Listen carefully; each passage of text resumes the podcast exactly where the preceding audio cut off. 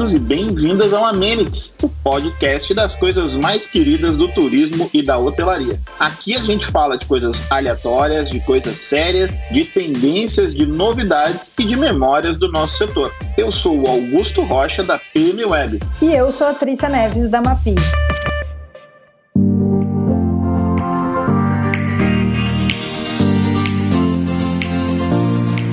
Nessa primeira temporada, estamos batendo vários papos com aqueles que são a razão da nossa existência, os clientes.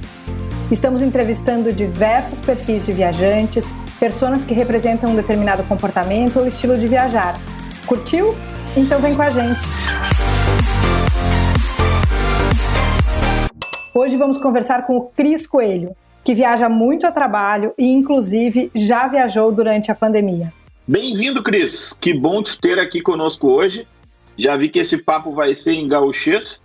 Nos conta um pouco de ti, onde tu mora, o que tu faz e como é que é o volume de viagens a trabalho que tu costuma fazer.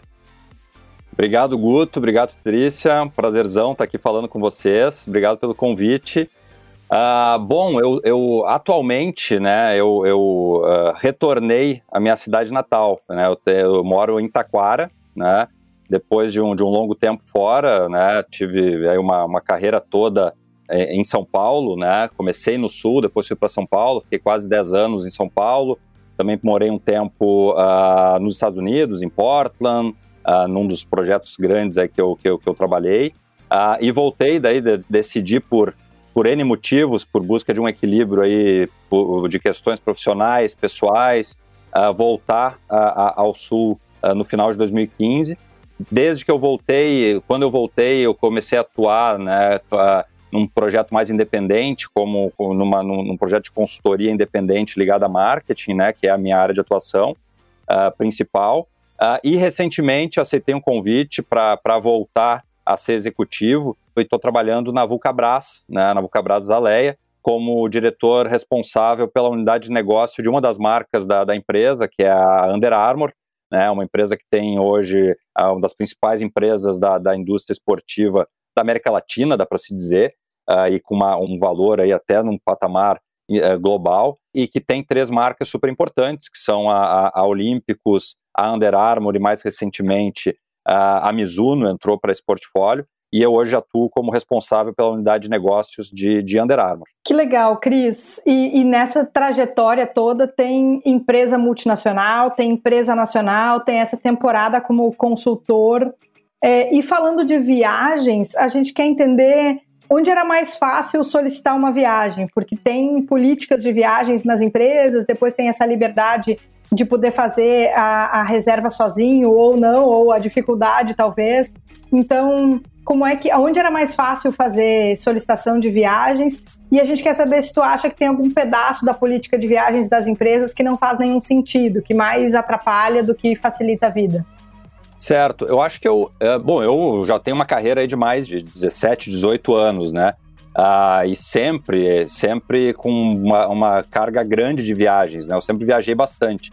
Ah, então eu peguei desde uma fase, né, em que a gente tinha uma, uma agência de turismo que ajudava meio que a, a organizar a viagem, né, agendar desde passagem aérea até a questão de hotel, até uma evolução depois para processos um pouco mais, mais automatizados, que né, tenha ainda o suporte muitas vezes de um braço aí de, de agência de turismo e tal, mas que tu acabava fazendo meio que por conta, através de um sistema e tentando fazer isso. Nessa transição, acho que é um processo que acho que o escolher uh, mesmo dentro de políticas, uh, o tu fazer o processo sozinho, né, e por conta para mim ele agrega valor, porque de alguma forma tu consegue fazer alguns filtros de acordo com a tua necessidade específica, né? Não vem às vezes já uma, uma solução, uma solução pronta. Então, da minha parte, uh, foi bom esse, essa evolução e ter processos em que tu consegue de alguma forma filtrar, entender ali, ajustar um pouco o que que tu, o que que tu precisa.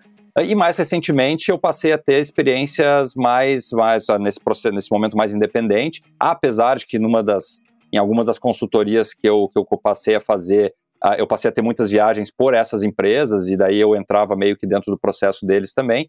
Mas o processo direto também traz seus benefícios nesse sentido, né? De tu, uh, de tu poder olhar exatamente qual é daqui a pouco um, um, o perfil ou ou, ou, a localização de um hotel que faz sentido para ti. Uh, tu tem daí a questão da flexibilidade também de poder escolher, uh, uh, colocar outros filtros que são outros critérios que são importantes para decidir uma escolha ali de passagem aérea, etc. então acho que faz tem sido tem sido um processo bom também. E na hora de escolher o hotel, Cris, tu costuma influenciar essa decisão? programa de fidelidade faz diferença para ti? Tu faz reserva direto? Tu usa algum intermediário? Dentro dessas experiências, tanto dentro da consultoria ou direto na empresa? Como é que tu faz essa escolha? Legal. Eu acho só que na, na, última pergunta teve um ponto que eu, que eu acho que era importante da pergunta que eu esqueci de falar, que é algo que, que, eu, que eu acho que não que faz menos sentido né, nesse processo. Eu acho que a parte que faz menos sentido no processo em geral é o relatório de despesas, né? Essa é a parte que faz menos sentido em qualquer empresa, em qualquer momento, é, é a parte do relatório de despesas, né? Essa é a parte que faz menos sentido. Mas, ah, e sempre é um saco, independente do formato, sempre é uma parte meio chata do processo. Uh, mas com relação a essa pergunta, Guto, eu acho que normalmente, né, em todas as empresas que eu passei, Uh, tem um processo de troca, né? Uh, não vem às vezes uma coisa muito engessada, né? Tu, tu passa muitas vezes a tua necessidade de, de da, da, viagem, qual é de alguma forma uma, uma necessidade até uh, logística do ponto de vista de hotel, né? Onde é melhor que um hotel esteja localizado e tal. e daí, a partir disso, se tenta criar dentro das políticas da empresa, muitas vezes de, de custo, de, né, de, de, de perfil de hotel, se tenta chegar ali num equilíbrio de algo que é, que, que tenha fit com a política, uh, muitas vezes, de investimento da empresa de viagens, em viagens, mas também com relação a, a algo que faça sentido do ponto de vista da, da proposta da viagem, né? Mas, Cris, o que, que é importante para ti, assim, se tu puder escolher o hotel na viagem a trabalho, o que que importa? O que que faz tu escolher A ou B?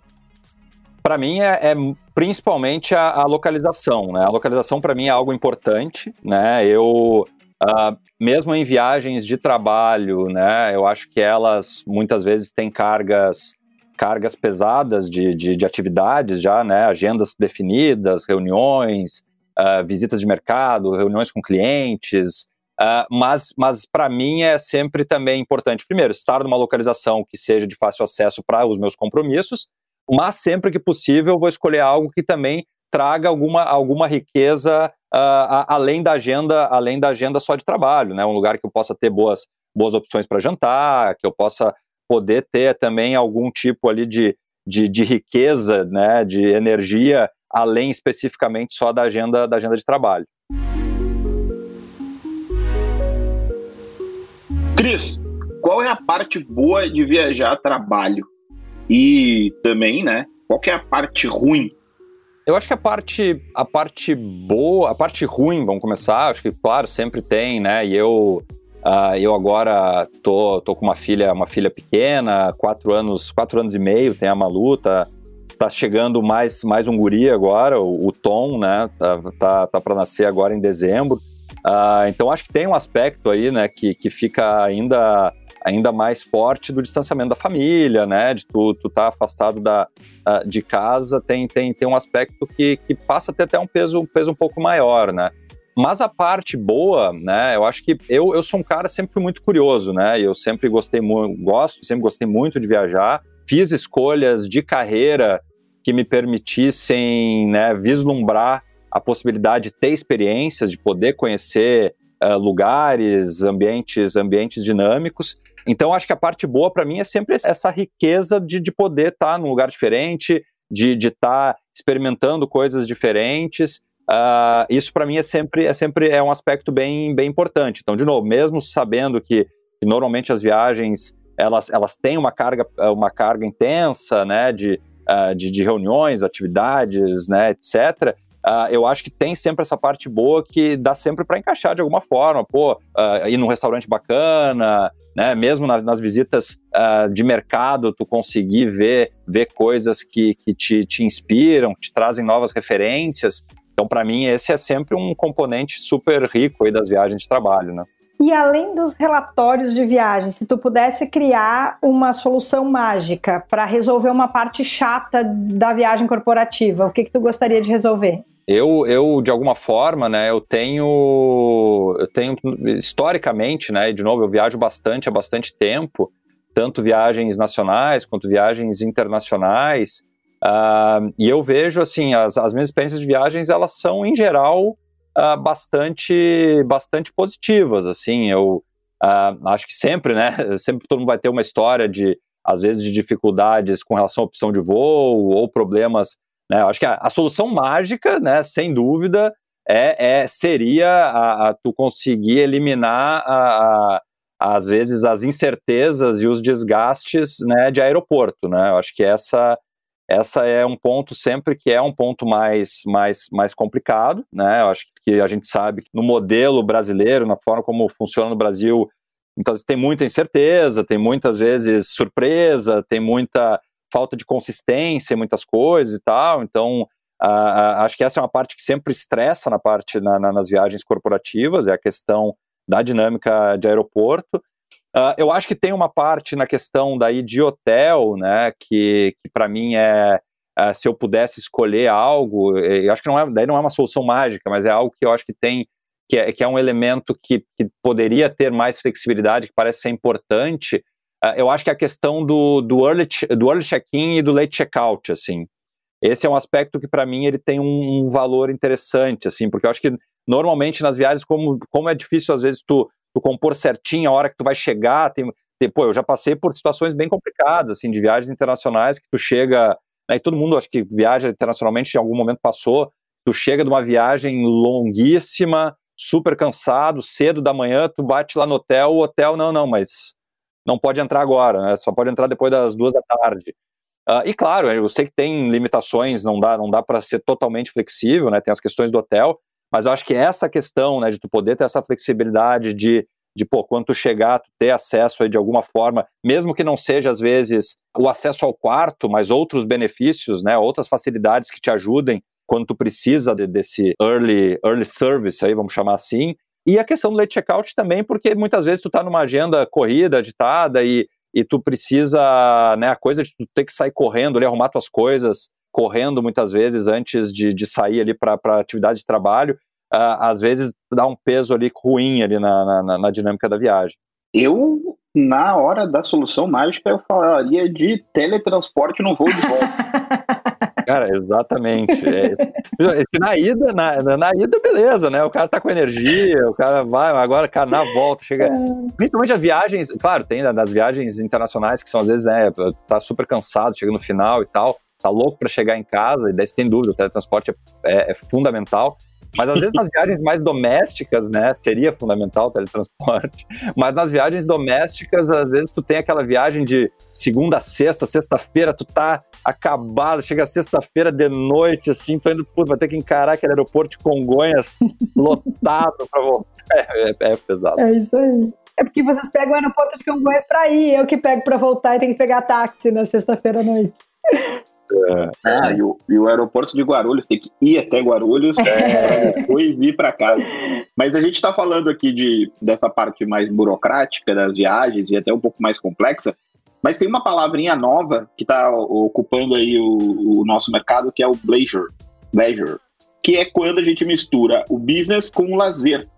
E aí eu quero te fazer uma pergunta, Cris.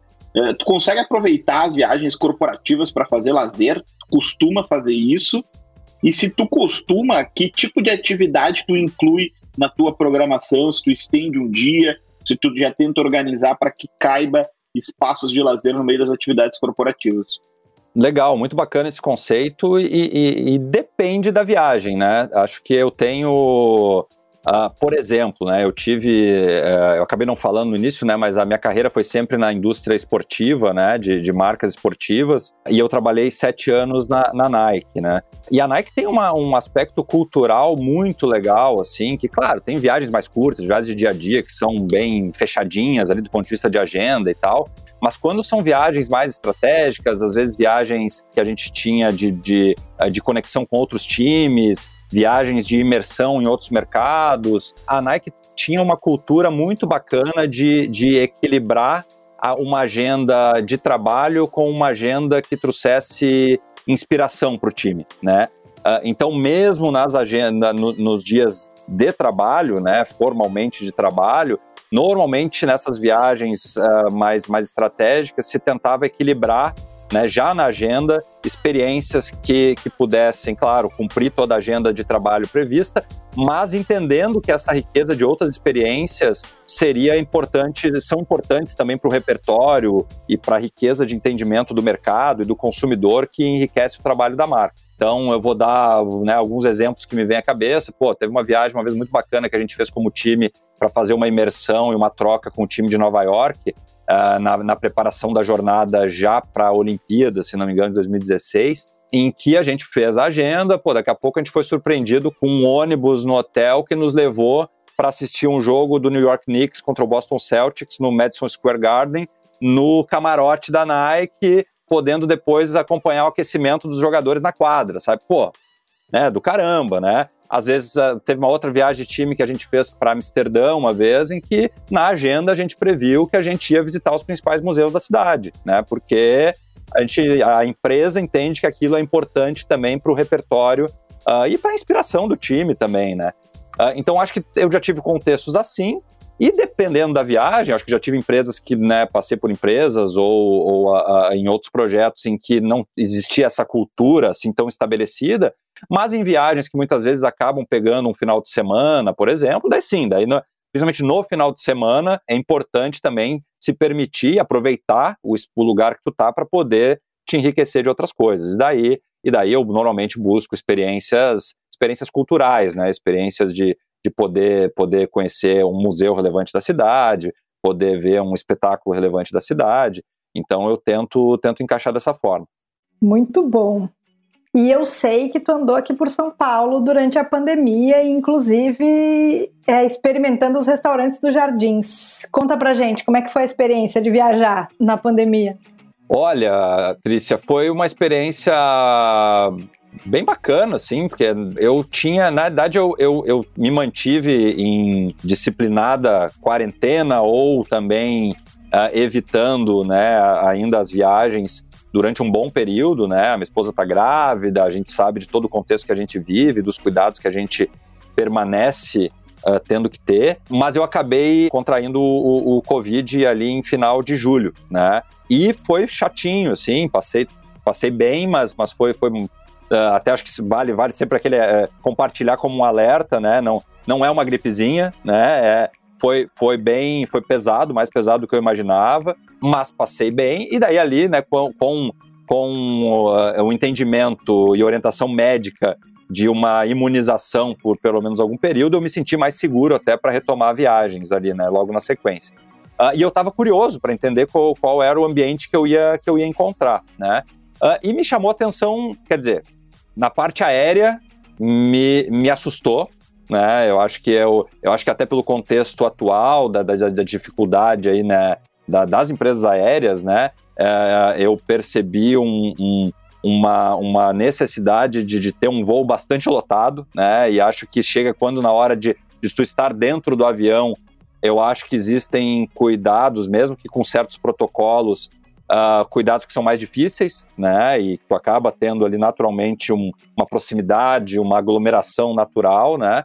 Uh, apesar de que eu fiquei muito feliz com, que, com a capacidade que essa situação toda gerou de fazer com que a, a empresa aérea conseguisse que as pessoas não levantassem na hora que o avião estava pousando. Demais, né? a gente pode manter. Então, para mim, esse foi o grande, para mim esse foi um grande ganho. Foi o grande ganho foi que assim, cara, as pessoas ficarem sentadas esperando o avião, o avião uh, estacionar, esperar a chamada para saírem. Para mim isso aí já foi um grande ganho. Muito bom. Mas fora a questão aérea que me preocupou um pouco, eu acho que a questão da experiência na viagem, hoteleira, de restaurantes foi bem positiva, assim, eu até me surpreendeu uh, São Paulo estar com, com protocolos e, e, com um nível de cuidados muito maior do que eu tenho acompanhado no Rio Grande do Sul, né? Uh, eu fiz essa viagem já ali em final de agosto uh, e me surpreendeu muito os protocolos no próprio hotel, né? No hotel que eu fiquei, uh, o hotel com muitos cuidados, assim, de, de usar né, coisas, plastificar coisas para que tu possa sempre renovar ali. Eu sei que tem uma questão de sustentabilidade, que daí é um outro, é um outro ponto, mas que, né, que teve que usar, acho que teve que se, se valer da questão aí de, de, de proteger as diferentes coisas para que possa depois ser higienizado e trocado. A, a, minha, a minha experiência de entrada no quarto me passou bastante segurança, né? Desde, desde a comunicação que foi usada para me, me, me passar essa segurança de que houve toda a higienização e todos os cuidados, até pela forma como as coisas estavam organizadas no próprio quarto. Depois, na, nas experiências dentro do hotel, tanto na parte da, do café da manhã também, eu vi todo um cuidado de distanciamento de mesas, de cuidado de criar meio combos de alimentação para que as pessoas não tenham contato ali com os alimentos em conjunto. A própria academia eu acabei usando e foi uma experiência legal, porque eu acabei lembrando de manhã cedo, pô, acho que é melhor eu ligar. E daí os caras, não, a gente está com um controle, a gente está agendando, mas agora não tem ninguém, tu pode usar. Então eu me senti muito seguro. E nos restaurantes também, eu senti ali uma, uma revolução do QR Code, né? um revival do, do QR Code, dá para chamar assim, uh, e acho que de uma forma bem, bem prática ali, de poder poder se sentir seguro ali na escolha da, dos alimentos, de não precisar ter contato com cardápio, de ter um processo mais facilitado e com mais cuidados. Então, uh, em geral, também nos próprios, nos próprios, eu uso muito Uber como meio de transporte, eu acho que todos os Uber também com muitos cuidados e então eu me senti, me senti muito seguro. Muito legal, Cris. Obrigado por compartilhar a tua jornada com a gente. E para encerrar, a gente vai para nossa rodada sabonete não, que é a hora que tu não pode ser liso e tem que escolher uma das opções que a gente vai perguntar. Pô, complicado, hein? já, já, já, vivemos num, num, mundo tão, tão binário, não dá pra gente. É só esse pedacinho. Ter umas escalas é só aí. Esse pedacinho. Muito bom. Legal. Mas fica tranquilo que as perguntas vão ser sobre viagem. A primeira é Jardins ou Vila Olímpia? Jardins. Airbnb ou hotel? Hotel. Melhor preço ou pontos no programa de fidelidade? Melhor preço. Autosserviço ou atendimento no balcão da recepção? Autosserviço. Room service ou a gastronomia da cidade? Gastronomia da cidade, sem dúvida. Reservar direto no hotel ou agência de viagem corporativa? Reservar direto no hotel. Não, volta, desculpa, não. Acho que pode ser agência de, de viagem. O Guto quer que tu explique, por quê? Não, é que é, quando eu falei, é que eu acho que tem, querendo ou não contar nas viagens corporativas, o intermédio da, da agência de viagens, ela ajuda intermediação, né? Ela ajuda na, na questão dos, de serviços depois de, às vezes, de, de ajustes, de né, qualquer coisa que tu precise resolver relacionada à reserva e tal. Eu acho que tu tem acesso a esse serviço. Legal. Né? Eu acho que quando tu faz direto, depois tu tem que resolver isso, né? Para terminar, voltar ao ritmo de viagens ou a rotina de casa e reuniões por Zoom? Bah, essa aí não dá para ser binário. Essa aí, essa aí tem que, ser, tem que permitir uma resposta híbrida. Não, é um híbrido. Eu acho que a gente está aprendendo muito com essa realidade que a gente está passando, que que sim, acho que tem muitas, muitas viagens que podem e talvez devam ser evitadas, né? Até por benefícios diversos, assim, acho que de, de tempo, de, de economia de tempo, de economia de recursos. Eu acho que às vezes também existia uma pressão de necessidade de viagens que acho que hoje agora a gente entende que tem coisas que podem sim ser resolvidas uh, de casa e por um bom zoom. Mas eu acho que a gente precisa ainda ter as viagens, as viagens como parte da, da, da conexão com, com o mercado, com as pessoas, né? Acho que somos temos que preservar o aspecto humano e da riqueza das experiências, das conexões. Muito bom, Cris. Excelente conversar contigo. Obrigada pelo teu tempo e até a próxima. Obrigada a todo mundo que ouviu com a gente até aqui. Obrigado a vocês, foi um prazer e sucesso aí ao projeto. Valeu, Cris. Tchau, tchau. Tchau, tchau.